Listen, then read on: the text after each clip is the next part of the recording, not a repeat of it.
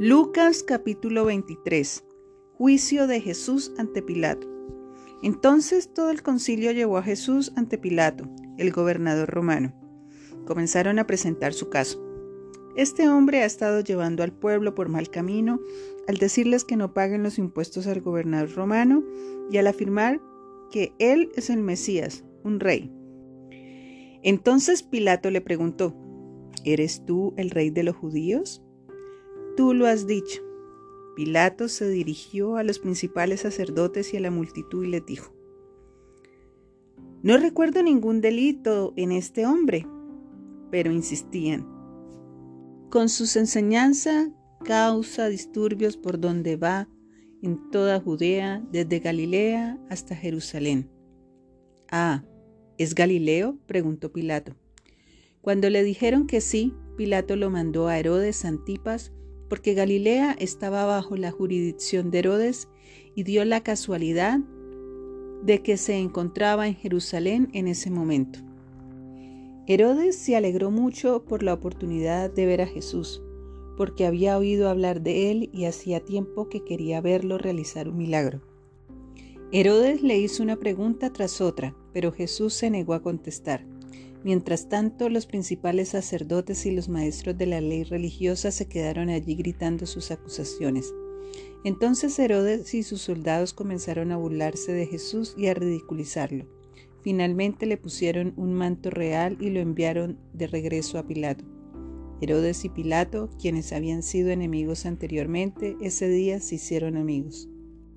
Entonces Pilato llamó a los principales sacerdotes y a los otros líderes religiosos junto con el pueblo y anunció su veredicto. Me trajeron a este hombre porque lo acusan de encabezar una revuelta.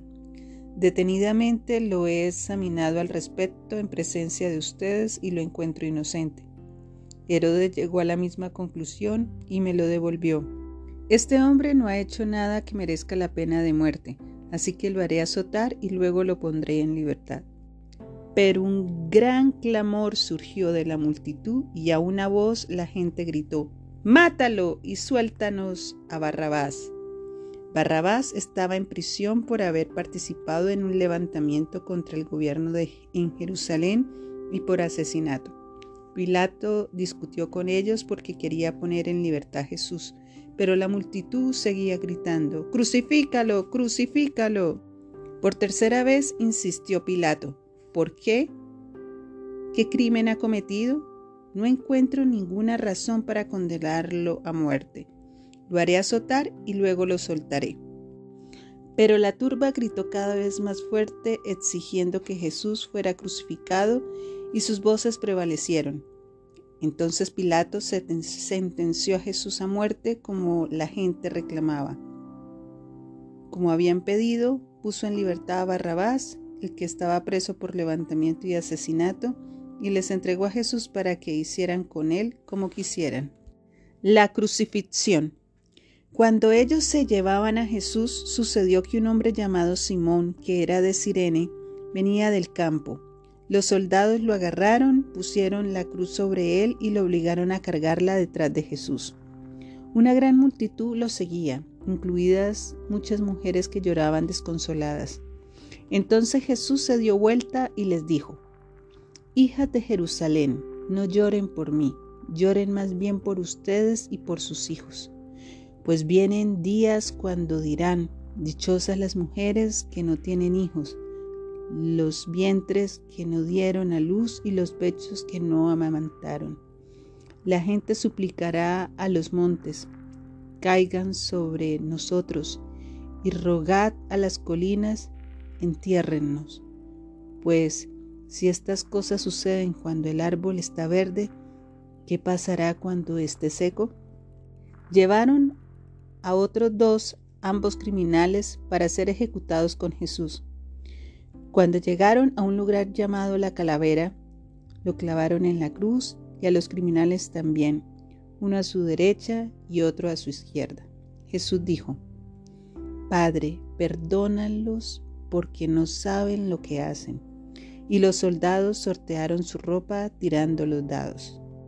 La multitud observaba y los líderes se burlaban, salvo a otros decía, pero que se salve a sí mismo si de verdad es el Mesías de Dios, el elegido. Los soldados también se burlaban de él al ofrecerle vino agrio para beber, y exclamaron, si eres el rey de los judíos, sálvate a ti mismo.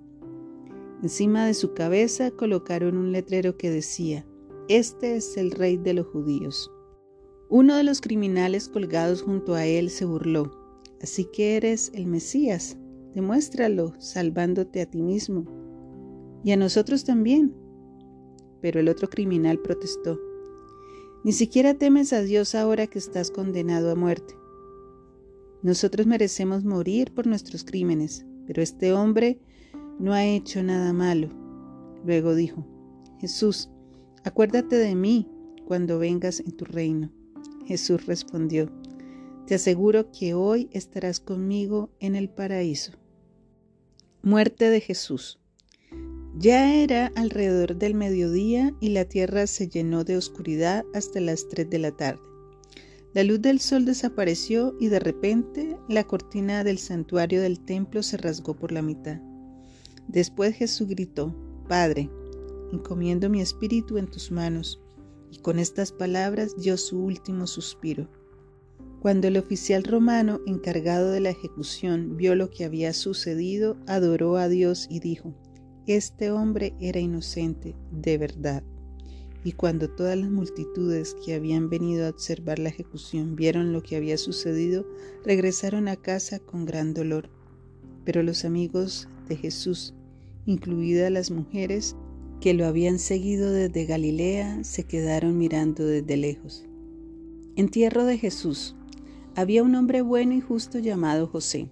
Era miembro del Concilio Supremo judío, pero no había estado de acuerdo con la decisión y las acciones de los otros líderes religiosos. Era de la ciudad de Judea llamada Arimatea y esperaba la venida del reino de Dios. Fue a Pilato y le pidió el cuerpo de Jesús. Luego bajó el cuerpo de la cruz, lo envolvió en un largo lienzo de lino y lo colocó en una tumba nueva que había sido tallada en la roca. Esto sucedió el viernes por la tarde, el día de preparación, cuando el día de descanso estaba por comenzar. Mientras llevaban el cuerpo, las mujeres de Galilea iban detrás y vieron la tumba donde lo colocaron. Luego fueron a sus casas y prepararon especias y ungüentos para ungir el cuerpo de Jesús. Pero cuando terminaron, ya había comenzado el día de descanso, así que descansaron como ordena la ley.